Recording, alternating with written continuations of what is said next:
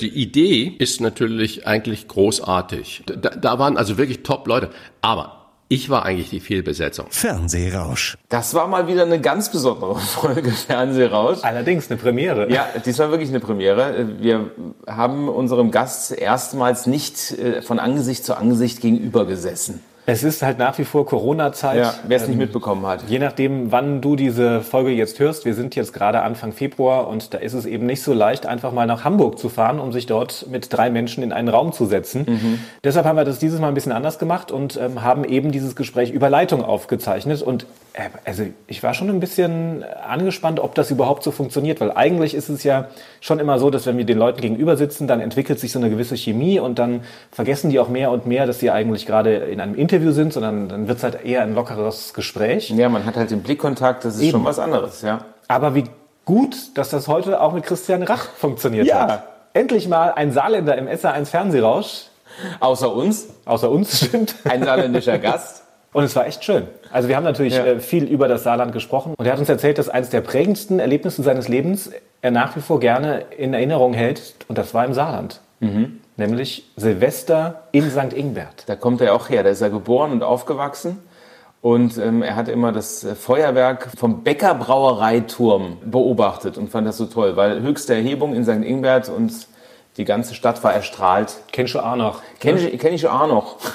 Da haben wir mit Chorwurm auch eine Zeit lang äh, einen Proberaum gehabt da oben. Also als dann die Bäckerbrauerei schon gar nicht mehr dort war. Weil es keiner hört von da oben, oder? Äh, genau. Beim Proben äh, sollte man es besser öfter nicht hören. Auf der Bühne ging es dann besser. Kurwurm gibt's ja immer noch. Tolle Ja, gibt's immer Information. noch. Schon seit, äh, jetzt müssen es ungefähr 50 Jahre sein. Gibt hoffentlich auch bald mal wieder live zu sehen. Ja, also cool. über das Saarland haben wir mit ihm natürlich viel gesprochen, mit Christian Rach und auch über seine TV-Formate. Er hat so ein bisschen Blick hinter die Kulissen gewährt. Von Rach, der Restauranttester, und auch von Grill den Hensler.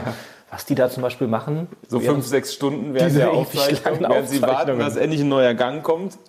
Und man merkt, er hat Philosophie studiert, ein paar Semester. Wir sind immer mal wieder so ein bisschen auch ins Philosophische gegangen. Tolles Gespräch. Ist ja auch so ein ruhiger, gesetzter Typ. sehr, sehr angenehmer, sympathischer Mensch. Viel Spaß mit Christian Rach.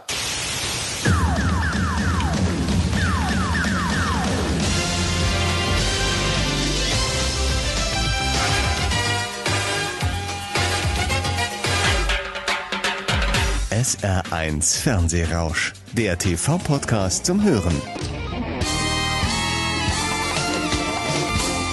Herzlich willkommen im Fernsehrausch, Christian Rach. Hallo, schönen guten Morgen, Christoph. Und auch Daniel vermutlich, auch da.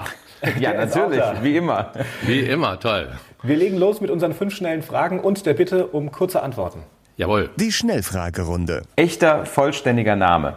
Christian Rach. Mein Job beim Fernsehen. War anstrengend, intensiv und äh, ist Vergangenheit. Das schalte ich ein. Gerne bei Arte unglaubliche Dokumentationen, aber auch äh, Serien bei Netflix. Das schalte ich ab. Trash TV. Mein aktueller Kontostand. Ist gut, ich muss mir keine Sorgen machen. SR1 Fernsehrausch. Der TV-Podcast zum Hören. Es ist eine Premiere in diesem Podcast. Zum ersten Mal sitzen wir unserem Gast nicht direkt gegenüber, sondern so ungewohnt. wir hören ihn nur. Es ist wirklich Ja. ganz ungewohnt. Der Grund hat sechs Buchstaben und heißt Corona. Christian, Corona ist das Thema seit Monaten. Wie würdest du deine aktuelle Corona-Stimmung bezeichnen? Ja, es ist natürlich schon mürbend. Mürbend, sage ich. Ich sage nicht zermürbend, sondern ich sage mürbend. Und ich muss mich äh, immer wieder selbst disziplinieren. Das heißt also, äh, wenn ich davon ausgehe, dass wir aus einer Dreiheit bestehen, Kopf, äh, also als Körper, Geist und Seele. Und äh, da muss der Kopf, also der Geist, muss schon die beiden anderen gerade im Moment äh, sehr dominieren. Das gebe ich ganz ehrlich zu. Aber ähm, ich bin da guter Hoffnung, ja. Corona hat ja einiges auf den Kopf gestellt. Wie verbringst du jetzt die Zeit? Was hast du möglicherweise in deinem Leben geändert? Also wie verbringe ich die Zeit? Eigentlich ähm, genauso wie vorher. Aber, jetzt kommt das große Aber, äh, ich halte mich da schon sehr an die Regeln. Äh, dieses sozialen Kontakte, das fehlt mir total. Das mhm. gebe ich ehrlich zu. Ich bin jemand, der gerne, oder wir sind jemand, die gerne Gäste zu Hause haben. Freunde kommen, Besuch, ich koche schön, wir sitzen zusammen und reden und gucken eben nicht stundenlang Fernsehen dann oder sonstiges. Und das fehlt mir total. Oder ausgehen in ein tolles Restaurant und eine super Pizza oder Nudeln oder auch Steinbutt und sonst was essen. Das fehlt mir auch ähm, sehr. Wie sieht's denn aus mit deiner Männergruppe? Kannst du mit der noch jeden Tag Yoga machen? Äh, wir machen einmal die Woche, aber auch online. Das Aha. war äh, am Anfang eine große Umstellung. Ich, wir machen es seit fünf Jahren. Und ähm, dieser Kontakt, den wir vorher da hatten, alles wirklich gestandene Jungs, das war natürlich nicht nur der Yoga, Yoga-Kontakt, sondern es war auch ein unglaublich sozial großartiger Kontakt, ähm, der natürlich dann auch körperlich ist, in dem Sinne, man, man schwitzt zusammen, man pustet zusammen und das ist ähm, großartig und äh, nur weil wir uns so lange kannten, geht das mit dem Online-Yoga auch gut. Wie muss ich mir das denn vorstellen mit so einer Yoga-Männergruppe? Schwitzt ihr da erstmal zusammen und anschließend wird aber noch ein Kasten leer gemacht? äh, nein, nein, nein, nein. Das ist, also, das, das war auch mein Vorurteil. So, ich höre natürlich den gesamten kleinen Unterton bei dir da drin. Das war genau so, bin ich an diese Sache vor über fünf Jahren rangegangen und ich bin ja. ganz ehrlich, ähm, die Initialtiefe haben die Frauen ergriffen, die haben seit Jahren da so eine Gruppe und dann sagt, ihr fetten Säcke, ihr müsst da auch was tun und so weiter. Nein, das ist doch alles äh, esoterischen Kram und so weiter und so fort. Okay, irgendwann haben wir uns da breitschlagen lassen und siehe da, es hat gar nichts mit Esoterik zu tun, sondern es tut einfach nur unglaublich gut. Ich kann es jedem nur empfehlen, das zu machen. Du sagst, das geht aktuell nur online. Reisen wird ja oder ist im Moment in diesen Zeiten auch schwieriger. Wie oft bist du eigentlich noch in deiner Heimat im Saarland? Ja, ich habe ja ähm, noch Familie äh, da wohnen in St. Ingbert und äh, mhm. meine Frau Mama, die lebt auch noch, die ist äh, mhm. über 90, ist äh, jetzt leider oder ich muss eigentlich sagen, Gott sei Dank im Heim und in einem ganz, ganz tollen Heim und ich versuche so oft wie möglich, ähm, das geht, mir Termine zu holen zum Besuchen, so dass ich da, ich sag mal, fast alle vier Wochen, fünf Wochen ins Saarland fahren. Das ist ja von Hamburg aus, äh, wenn ich dann noch das, äh, im Saarland hinherfahre, fast 1500 Kilometer immer hin und zurück. Das ist schon eine Nummer. Äh, Luxair allerdings, ja. Genau. Und Luxair hat ja die Flüge eingestellt und äh, zu Recht auch, völlig klar. Sonst gab es ja eine wunderbare Direktverbindung Hamburg-Saarbrücken. Das heißt, fährst du mit dem Auto? Ich fahre meistens mit dem Auto. Hast du denn ein schnelles? Nein, ich habe kein schnelles Auto. Ein normales Auto, Familienkutsche. Äh, ich bin da keiner, der äh, der PS-Fritze sein muss. Und wenn du dann im Saarland bist, bist du dann nur bei der Familie oder schlenderst du dann auch nochmal durch St. Ingbert, Saarlouis oder Saarbrücken oder guckst dir die Wahrzeichen an? Das Polygon zum Beispiel ist ja das neue Highlight im Saarland seit einiger Zeit. Meistens ist das gerade jetzt in dem letzten Jahr, muss ich ehrlich sagen, Corona und alles ist zu.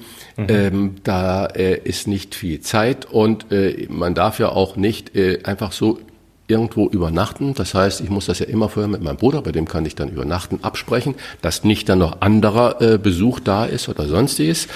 Das ist ja diese One-Man-Regel. Mhm. Und äh, dann mache ich äh, jedes Mal natürlich einen, einen wunderbaren Spaziergang durch St. Ingbert, so ein bisschen auf den alten Fahrten und laufe dann auch äh, da viel zu Fuß. Ansonsten bin ich auch äh, gerne im Saarland dann äh, natürlich nach Saarbrücken gefahren oder ich äh, finde äh, das Polygon, hast du gesagt, das kenne ich mhm. nicht, aber äh, Röchling. Und ähm, das ist das, was ich natürlich toll finde, dieses äh, Welt Kulturerbe. Mhm. Völkling, ja, Völkling, genau. Völklinger Hütte, genau. Also Röchling haben wir früher immer gesagt. Das sind tolle Dinge und ansonsten auf dem Programm steht jetzt mal wieder St. Wendel da mit dem Dom und das sind so Dinge, aber im Moment ist wirklich Corona und das ist alles nur Absichtserklärung. Geboren und groß geworden bist du in St. Ingbert.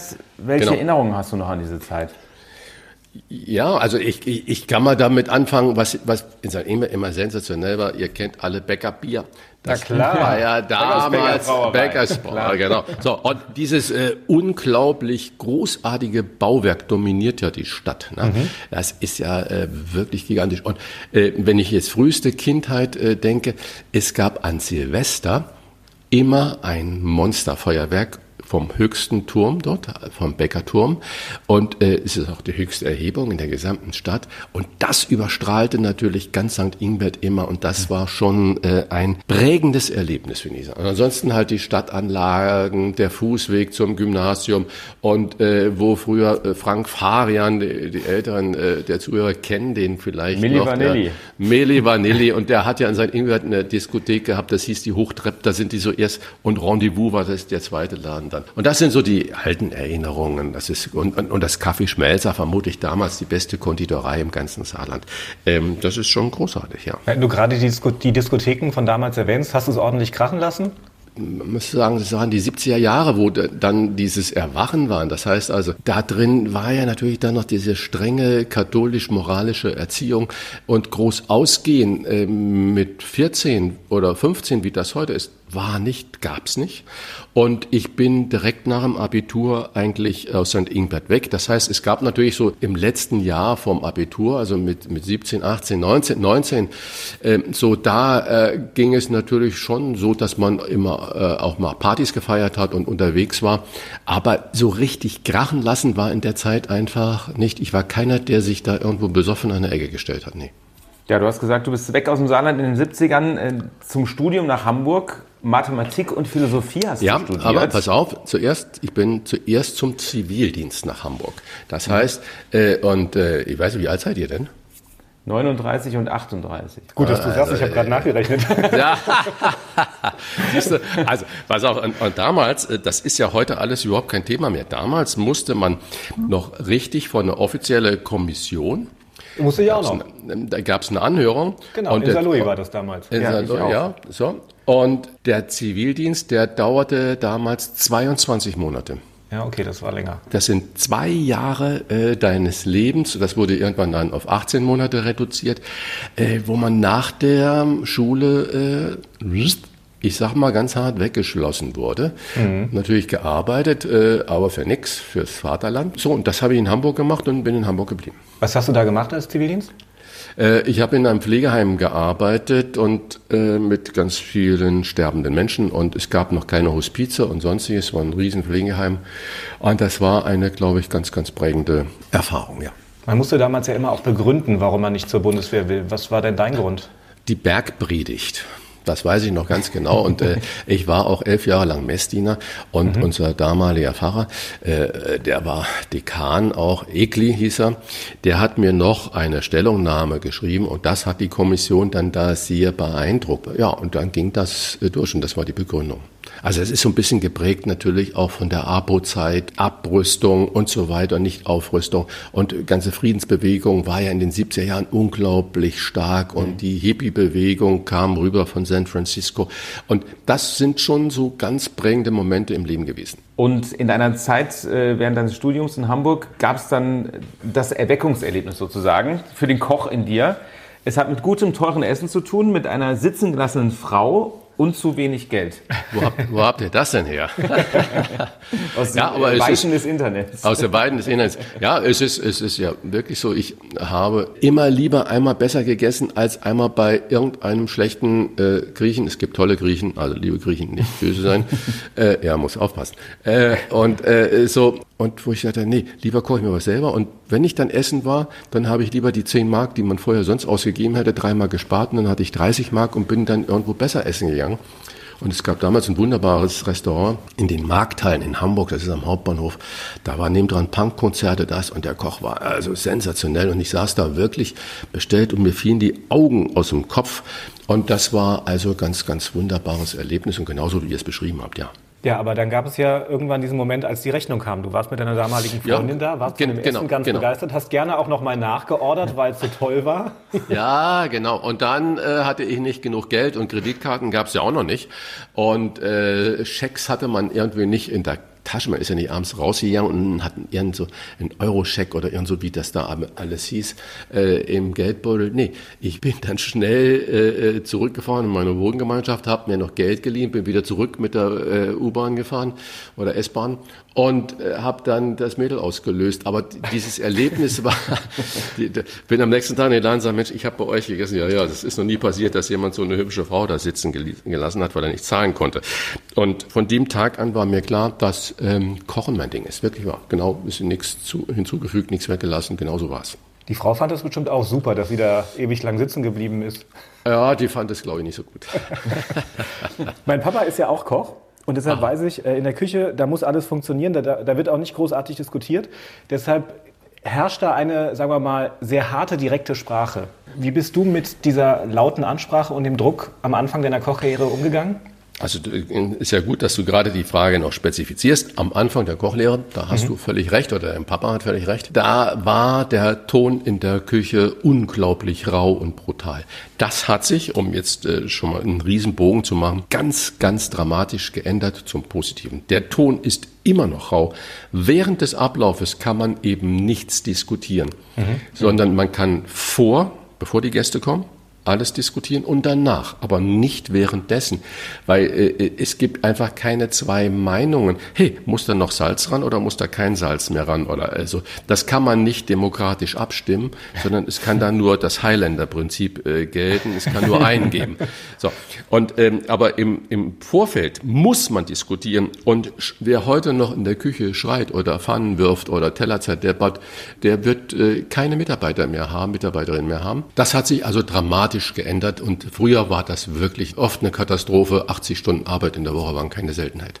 Aber ist dir das auch mal passiert? Dass, warst du auch eher aufbrausend in der Küche oder konntest du das, äh, hattest du deine äh, Gefühle da im Griff? Ich glaube, ich war nicht aufbrausend in der Küche. Ich war schon sehr direkt und bestimmend, aber nicht aufbrausend, ähm, weil das die Lautstärke bringt nichts. Wenn man sich deine Karriere so anschaut, dann fällt auf, da ist viel Veränderung zu sehen. Also äh, Mitte der 80er äh, das erste richtig erfolgreiche Restaurant in Hamburg mit dem Leopold, monatelang ausgebuchte Tische. Danach dann direkt der nächste Erfolg. Du hast eine ehemalige Fernfahrerkneipe übernommen, das berühmte Tafelhaus.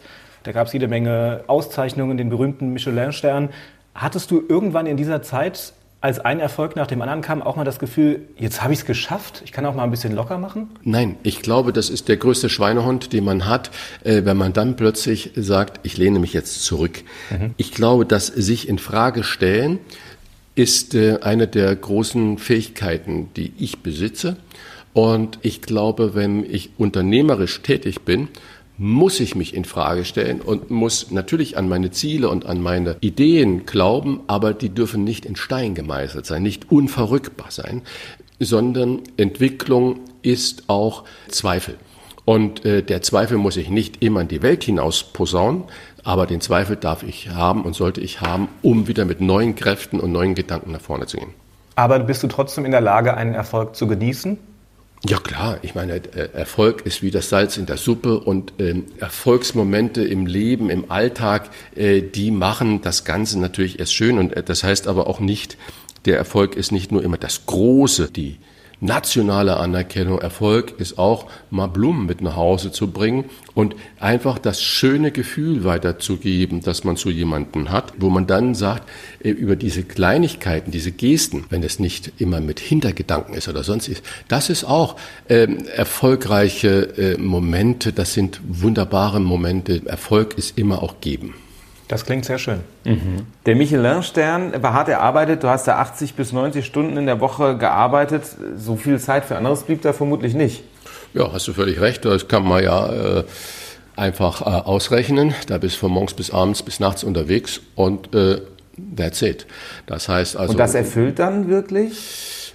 Ähm, ja, wenn du Arbeit nicht als physikalisches Erlebnis und Erfahrung äh, titulierst und wenn du nicht trennst zwischen deinem Leben und dem, was du tust, dann ist das auch keine Arbeit, dann erfüllt das. Und äh, Defizite hat man vermutlich in jeder Sparte. Der Arzt, der äh, jemand behandelt, äh, der kann auch nicht sagen, jetzt habe ich Feierabend, erfüllt das oder erfüllt das nicht. Und wenn er dann am Ende nicht helfen kann, dann hat er zehn Stunden länger da gestanden, als er vielleicht musste und äh, geht mit welchem Gefühl nach Hause. Die Verkäuferin im Supermarkt, die an der Kasse sitzt und der nörgelnde Einkäufer, ich meine, erfüllt das? Das ist immer eine ganz schwierige Frage. Am Ende des Tages musst du das, was du machst, gerne tun. Dann hast du auch nicht das Zeitproblem und dann guckst du auch nicht auf die Uhr, weil viele Dinge, es ist ja wichtig, dass man viele Arbeitszeitsachen äh, geregelt hat, aber als Unternehmer, als Selbstständiger hast du all diese Regeln halt leider oder Gott sei Dank nicht. Und ein bisschen Zeit hast du dir ja genommen, als RTL angerufen hat und gesagt hat, wir wollen dich ins Fernsehen bringen. Was war denn da so dein erster Gedanke? Eher, endlich haben sie mich mal auf der, auf der Agenda oder was wollen die jetzt mit mir plötzlich vor der Kamera? Äh, ja, damals, das war ja, ich glaube, 2004. Mhm gab es äh, diese Sendung nicht. Es gab dann eine Vorlage von, ähm, ich glaube, Channel 4 aus ähm, Großbritannien war das. Und dann haben die jemand gesucht, der das macht. Und es gab natürlich ein Casting mit mehreren Köchen. Und, also wir ähm, sprechen jetzt gerade über den Restauranttester, ne? Wir sprechen über den Restauranttester, ja. genau. Das ist ja nicht so, dass das dann über Nacht einmal, da ruft jemand an oder so. Mhm. Sondern das gab ein Casting dafür. Und dann hat eine, eine Castingfirma, das war sie erstmal nicht RTL, mich gefragt, sag mal, hättest du nicht Lust, da für uns mal eine Probeaufnahme zu machen? Waren da auch noch andere Köche, die man kennt? ähm, vermutlich sehr viele, aber ähm, das ist ja das Tolle an einem Casting, dass es eben nicht weiß, wer noch da angefragt wurde, weil das wäre auch eine unfaire Situation und das äh, läuft wirklich äh, da sehr professionell dann ab, das muss man sagen. So, und, äh, und ich bin dann abgeholt worden in Köln am Flughafen, das weiß ich noch, wir sind dann Richtung äh, einem kleinen Stadt vor Köln, im Umkreis von Köln gefahren. Der Fahrer hat an der Tankstelle Halt gemacht, weil er tanken wollte und da bin ich ausgestiegen, weil da gerade ein Taxi stand. Da habe ich das Taxi angehalten und dann habe ich den Taxifahrer gefragt, ähm, sag mal, was kennst du dann über das und das Lokal, was sagen denn deine Fahrgäste? Und dann hat er mir schon viele Infos gegeben und dann bin ich noch in die Tankstelle und habe den mhm. Tankwart genau das gefragt.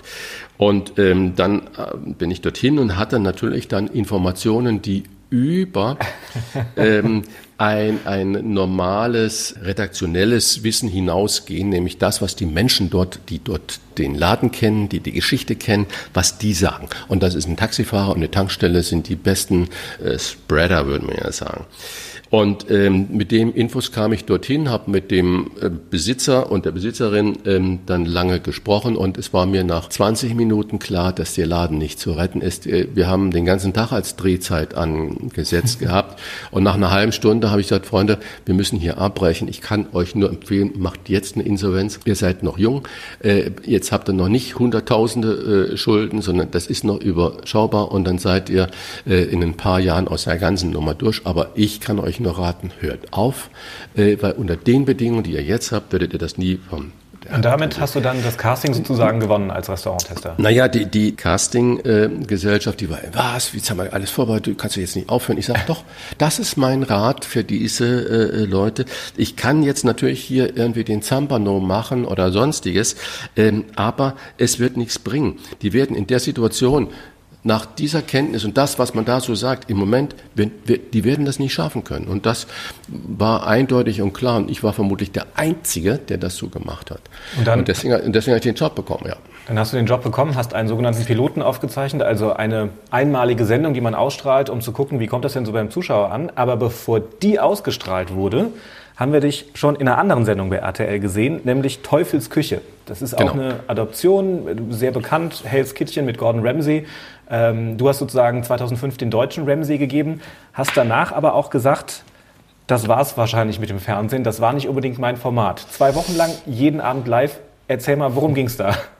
Ja, das, äh, die Idee ist natürlich eigentlich großartig. Ja. Das muss man auch so sagen.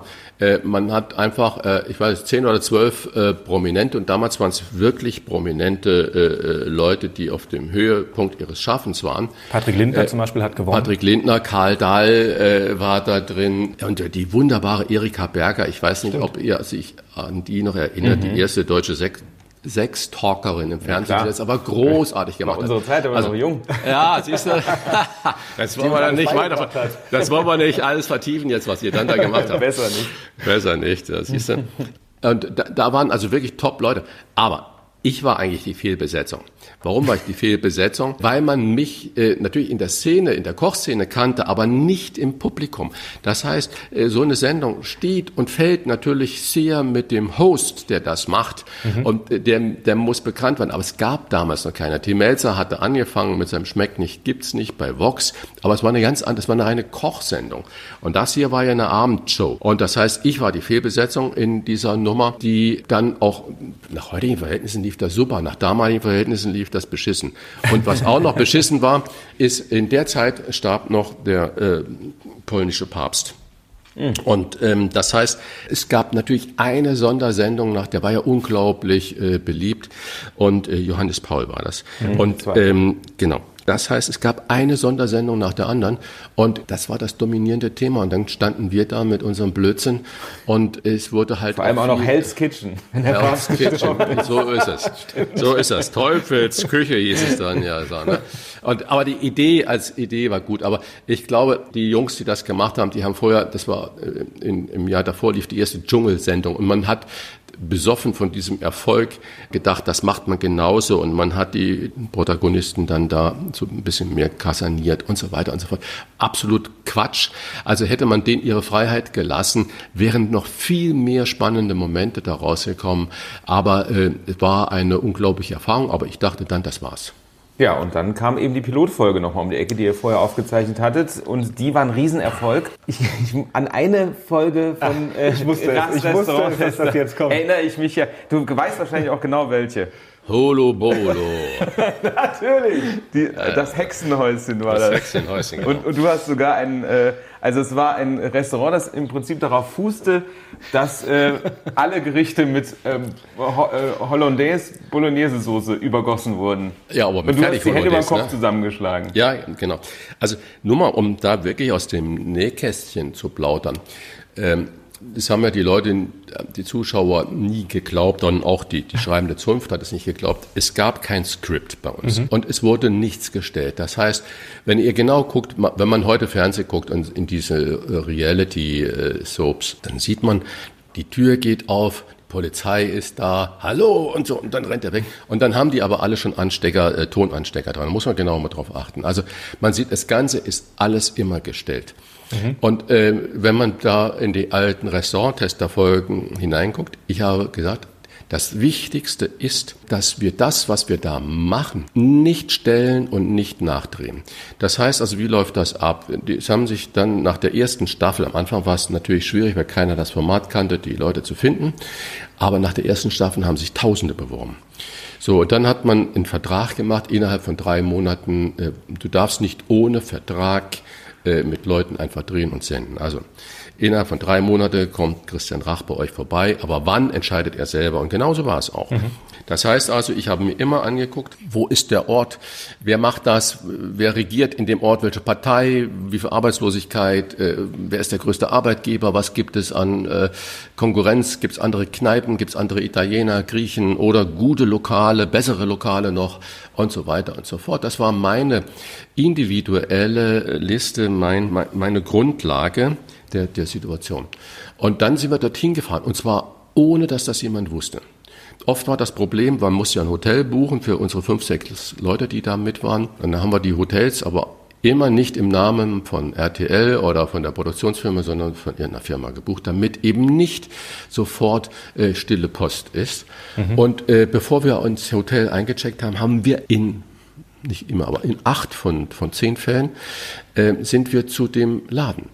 Und äh, aufgebaut irgendwie um zwei Ecken herum und äh, in den Laden gegangen, ob offen war, ob zu war, ob der Besitzer, Besitzerin da war, ob es geregnet hat draußen oder ob die Sonne geschienen hat, äh, ob innen drin das Licht gut war oder nicht gut war. Wir sind genauso rein. Und dieses Reinkommen haben wir nicht ein einziges Mal wiederholt. Wir sind natürlich immer innerhalb der Öffnungszeiten gekommen, nicht um jemand vorzuführen. Und wenn, wenn da jemand äh, nicht da war und der Laden war zu, dann war es so. Und dann haben wir das natürlich auch gezeigt, weil das, das schon ein Problem äh, signalisierte. Jetzt hat diese Sendung wirklich eingeschlagen ohne Ende, hatte mega gute Quoten und äh, du bist natürlich dann da auch direkt in den Fernseh-Olymp geschossen worden mit dieser Sendung.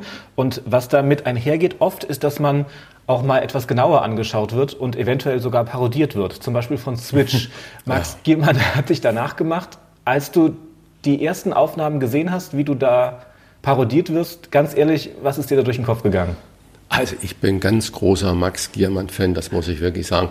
Und ich glaube, es gibt keine größere Ehre im Fernsehen, als wenn man parodiert wird. Das ist einfach so. Und ich musste, musste wie ich das gesehen habe, äh, ich habe irgendjemand hat mir mich angeguckt, oh, du läufst bei, äh, ich glaube Pro 7, genau. äh, ist das bei Switch Reloaded und äh, guck dir das mal an, da macht Max Giermann den Restauranttester.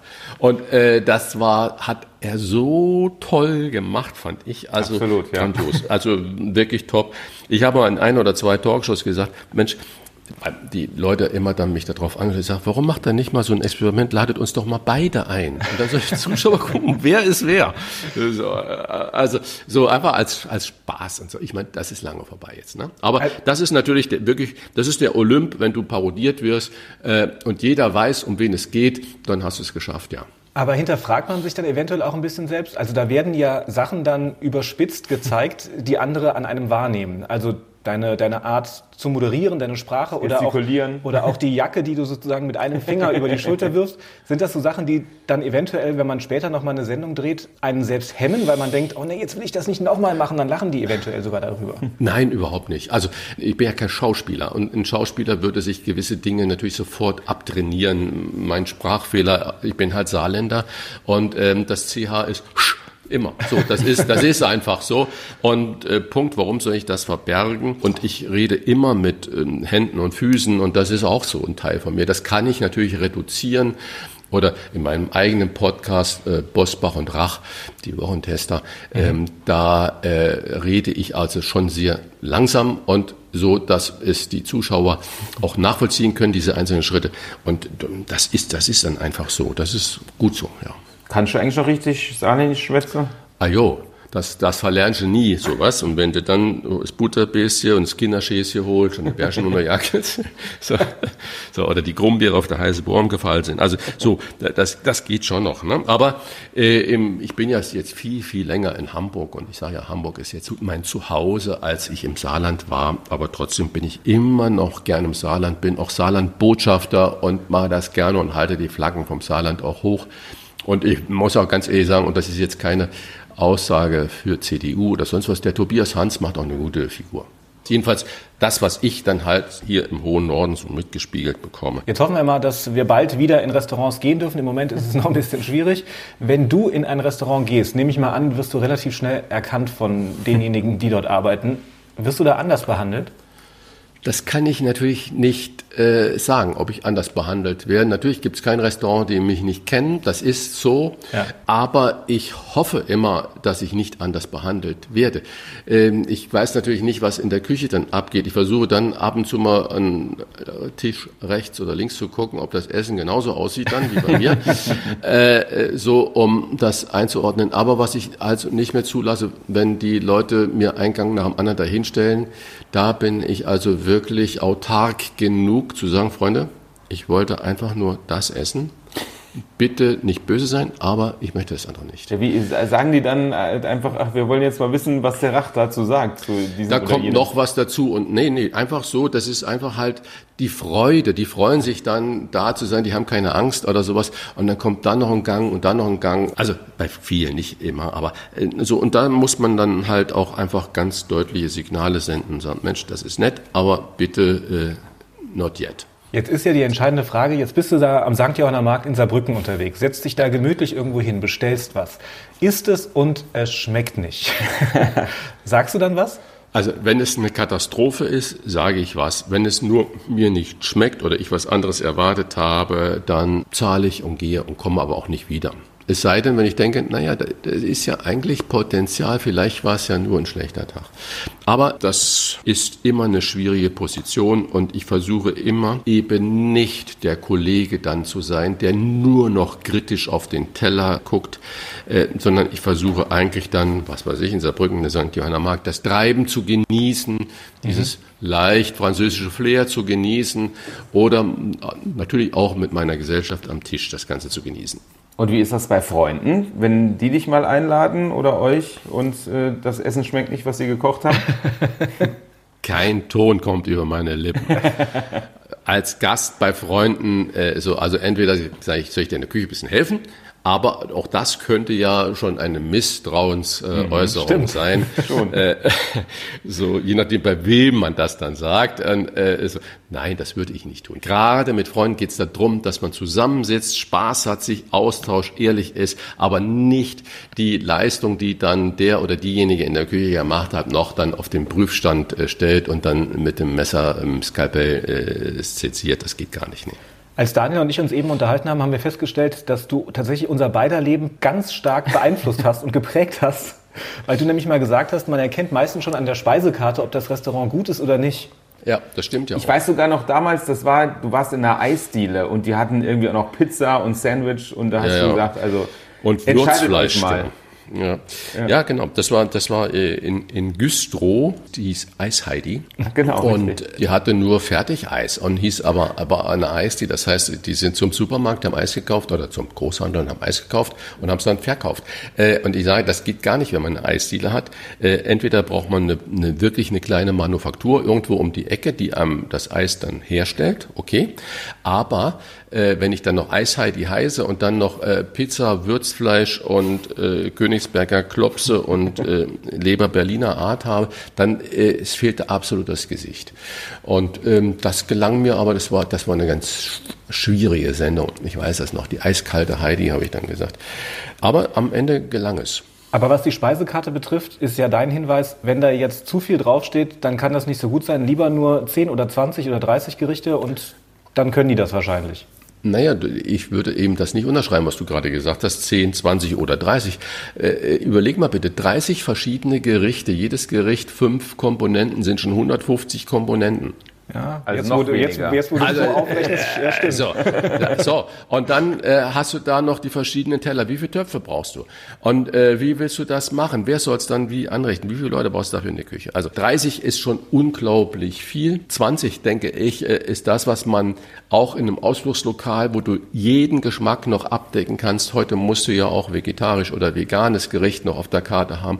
Du mhm. brauchst eben nicht zehn Fleisch äh, Gerichte, zehn Fischgerichte auf der Karte. Wenn du es überhaupt hast, hab zwei oder drei von mir aus. Dann bist du bei, bei sechs und dann hast du noch drei äh, vegetarische, dann hast du neun, dann machst du noch ein bisschen Vorspeise und Dessert oder einen Zwischengang, dann bist du bei maximal 18 und fertig. Und, und mehr sollte es nicht sein. Auch im, im Sinne der Warenhaltung und der Nachhaltigkeit und äh, dass nichts weggeschmissen wird. Du kannst im Prinzip alles einkaufen.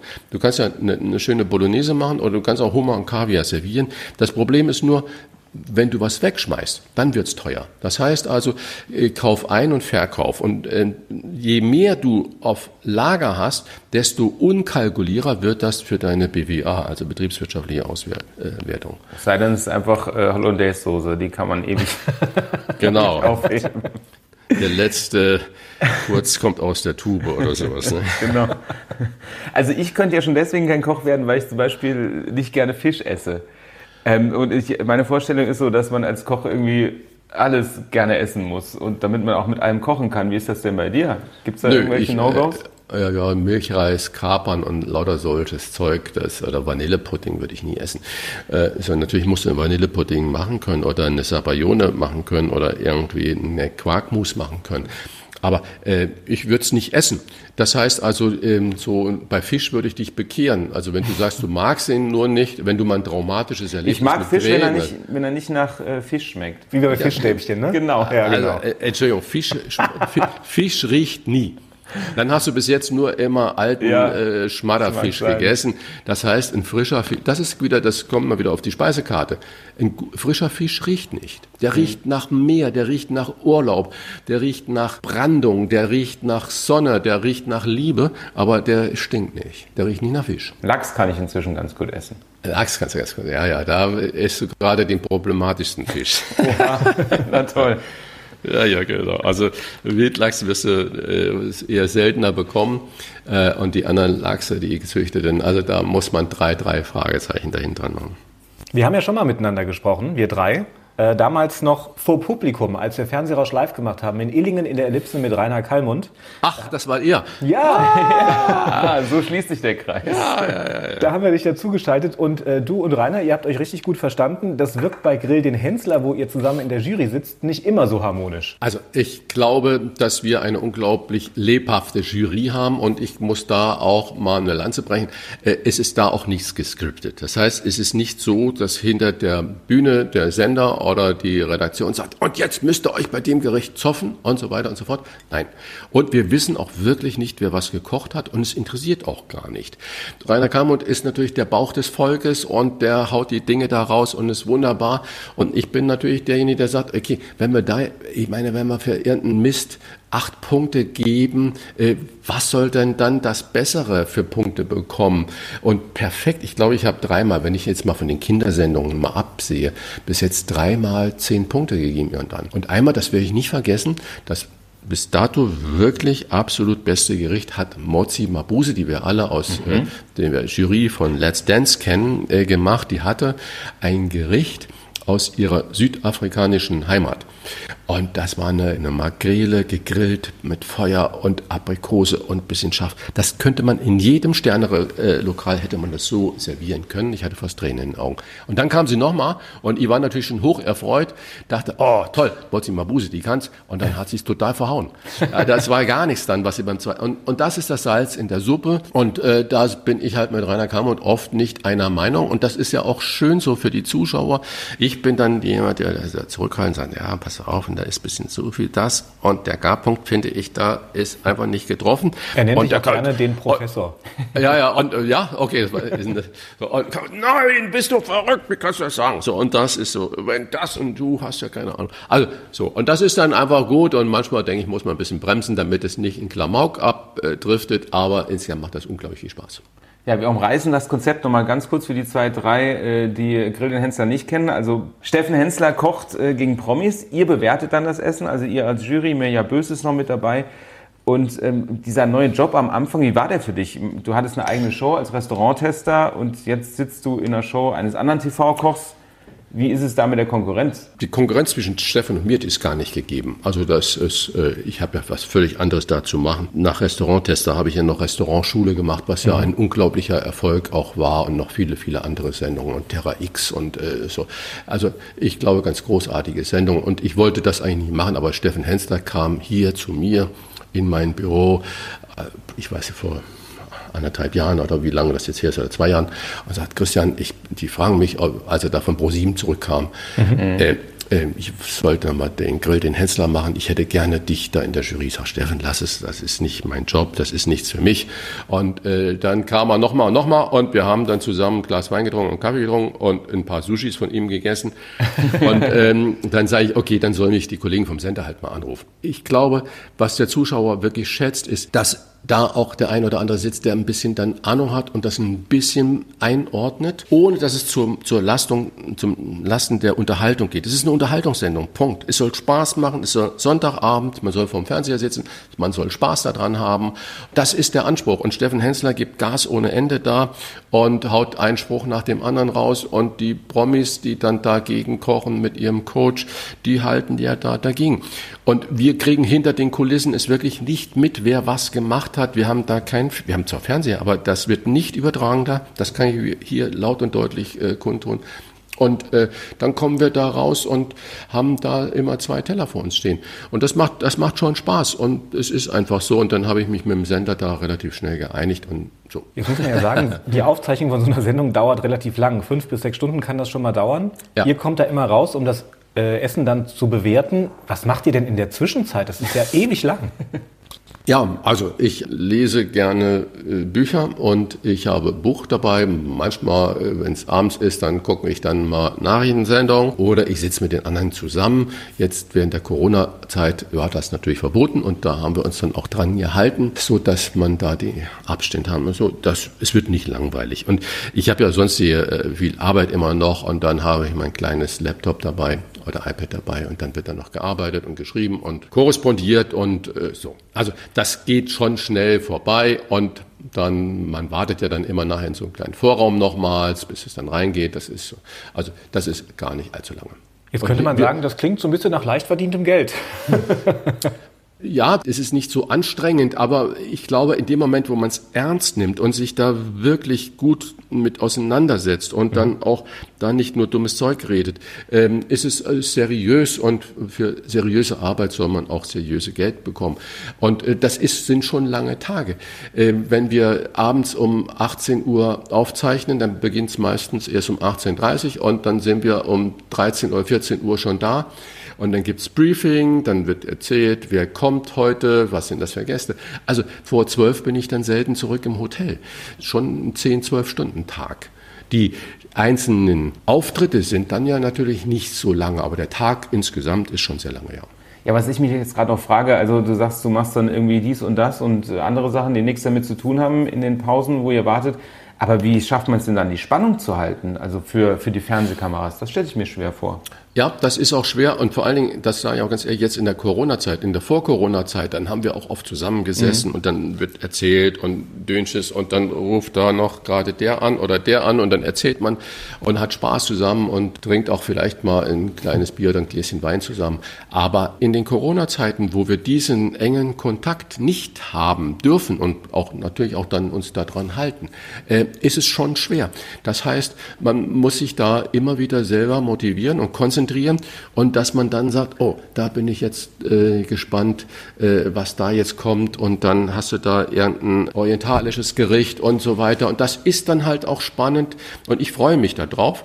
Ich haue mir nicht vorher den Bauch voll mit irgendwas, sondern ich gehe daran, ich, also nur Hunger zu haben wäre auch Grundverkehr zu testen, äh, weil dann schlingst du die Sachen runter, weil du Hunger hast und dann schmeckst du auch nicht richtig. Das heißt, aber auch mit dickem, gesättigtem Bauch äh, ist Grundverkehrt. Also so ein bisschen was gegessen zu haben, ist absolut der richtige Zustand und mit Freude das dann machen. Und ich mache wirklich Freude daran. Und ich rieche immer das erste dran und gucke mir das genau an. Du hast gerade gesagt, so ein Zwölf-Stunden-Job, der sollte auch seriös bezahlt werden.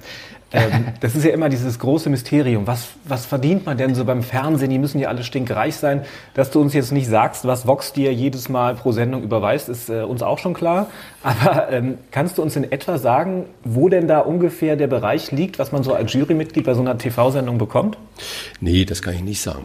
Ich sage mal nur, äh, äh, wenn ich weiß auch nicht, was die anderen bekommen oder äh, so darüber spricht man nicht und das steht auch in den Verträgen da drin, dass man da Stillschweigen hat. Und es wäre auch wirklich nicht im Sinne der Erfindung, wenn man sagt, was hast du denn, was hast du denn, was hast du denn? Ich kann mal nur so sagen, generell, was ja ganz viele nicht wissen, Talkshows, ne, wenn man da hingeht. Mhm. Es gibt Talkshows, da kriegst du gar nichts. Das heißt, wenn du zum Beispiel irgendwas präsentierst. Wie bei und, uns. Äh, so, oder äh, äh, so der normale Satz sind äh, etwa 500 Euro. Mhm. Das heißt also, das ist nicht irgend, natürlich sind 500 Euro als Summe gesehen viel Geld, aber das ist jetzt nicht so, dass du über die Teilnahme an einer Talkshow oder sonst was äh, reich werden kannst. Das ist völliger Blödsinn. Es sei das denn, heißt, du heißt Karl Lauterbach. und tauchst in jeder Talkshow auf. ja, da weiß ich nicht, ob der überhaupt Geld bekommt dafür. Das Oder Wolfgang Bosbach, mit dem du ja auch zusammen einen Podcast ja. hast. Ja, ja, gut, aber ich meine, Wolfgang Bosbach, ähm, der, der macht das ja auch wirklich gut. Und es ist ja toll, dass ein äh, ehemaliger Politiker da auch Rede und Antwort steht, so dass man es versteht. Mhm. Und ähm, er auch komplexe Zusammenhänge da mal äh, einfach runterbrechen kann. Und das macht ihn da einfach aus. Mit Wolfgang Bosbach machst du einmal pro Woche einen Podcast, die Wochentester vom Kölner Stadtanzeiger. Dort geht es um aktuelle Themen, auch mit prominenten Gästen. Zahlt ihr euren Gästen was? Nein, wir zahlen unseren Gästen nichts. Äh, auch Karl Lauterbach war ja bei uns schon mhm. und Jens Spahn war bei uns und viele Wissenschaftler und sonst hier oder auch Günter Jauch, äh, dem haben wir auch nichts überwiesen. Und äh, so und ähm, so und äh, nein, das tun wir einfach mit den Leuten. Wir fragen sie an und die meisten sagen gleich zu, weil sie die Seriosität sehen und weil wir eben nicht ein Rechthaber-Podcast sind, sondern wir lassen die Leute, so wie ihr das ja auch gerade wunderbar macht, erzählen, ihren Standpunkt erzählen und ihre Geschichte erzählen und ihre Meinung erzählen, natürlich mit Nachfrage. Mhm. Aber äh, es geht nicht darum, zwei Leute sich streiten zu lassen und sich auf die Schenkel zu klopfen, sondern was haben wir da einen geilen Streit gehabt? Sondern der Zuhörer soll einen Mehrwert haben, so dass der Zuhörer sich selber hinterher äh, eine Meinung bilden kann und im besten Fall äh, den Mehrwert hat für seinen Alltag, ja. Ich habe noch eine Frage zu deinen Essensgewohnheiten. Äh, du bist Koch, also insofern äh, Essen, äh, Mittagessen, Abendessen ist eigentlich so das, was man so kennt von einem Koch. Aber deine wichtigste Mahlzeit ist ja das Frühstück. Du bezeichnest dich als Frühstücksfetischist sogar. Wie sieht ein gutes Frühstück bei dir aus? Ich liebe ein gutes Frühstück, das stimmt. Und ich, für mich ist ein Frühstück ähm, die Quelle der Kraft für den Tag. Das muss ich wirklich so sagen. Ich könnte nie ohne ein vernünftiges Frühstück aus dem Haus gehen. Aber das muss jeder für sich selber entscheiden. So, die Frage, wie sieht ein gutes Frühstück aus? Heute Morgen äh, habe ich mir ein schönes Müsli selber gemacht, aber nicht so aus Fertigdingen, sondern da sind dann Weizenkeime, da sind Haferkeime, dann röste ich ein paar Haferflocken, da kommt Obst rein. Ich bin ja laktoseintolerant, ähm, also Milch, Eiweiß, mhm. äh, reagiere ich so. Also kommt aber das ist aber auch Löffel, schlecht als Koch, oder? Ja, natürlich, deswegen muss man aufpassen. Ein Löffel Quark verrühre ich mit äh, drei verschiedenen Ölen und äh, dann kommt, die, kommt ein Apfel dazu und eine halbe Birne dazu. Das war was ich heute Morgen gegessen habe. Und das schmeckt wunderbar. Ich esse aber auch mal ein schönes Vollkornbrot morgens, mache ein Ei dazu und äh, äh, ein paar Tomaten. Äh, was für ein Ei? Gut. Wie ist das? Äh, weich ja, oder hart? Nee, mal ein gekochtes oder ein Spiegelei oder auch gerne ein Rührei. Rührei mache ich gerne ein bisschen Schafskäse rein oder eine Tomate noch rein. Das schmeckt alles köstlich, ja. Wir haben eben schon gesagt, wir haben um elf begonnen. Jetzt ist es äh, kurz nach zwölf und im Saarland sagt man ja um zwölf gap guess. Deswegen ja. wollen wir dich gar nicht unbedingt viel länger strapazieren. Aber unsere allerletzte Frage wollen wir gerne noch stellen. Die stellen wir allen Gästen. Und die sieht so aus. Wo siehst du dich in fünf Jahren? Wo sehe ich mich in fünf Jahren? In Hamburg, hoffentlich äh, Corona-frei äh, oder auf einer Nordseeinsel am Strand lang laufen und nach wie vor politisch aktiv zu sein und äh, ich äh, sage umgekehrt, es gibt ein wunderbares Interview von Clint Eastwood zu seinem 80. Geburtstag und dann hat man ihn gefragt, Herr Eastwood, warum arbeiten Sie noch? Da sagt er, weil es mir Spaß macht. Er macht nicht mehr zehn Filme im Jahr, sondern noch zwei, aber es macht ihm Spaß. Und das hoffe ich auch, dass ich nicht nur in fünf Jahren, sondern auch in zehn Jahren noch die Dinge machen kann, die mir Spaß machen, aber auch zu den Uhrzeiten, die ich dann selbst bestimme.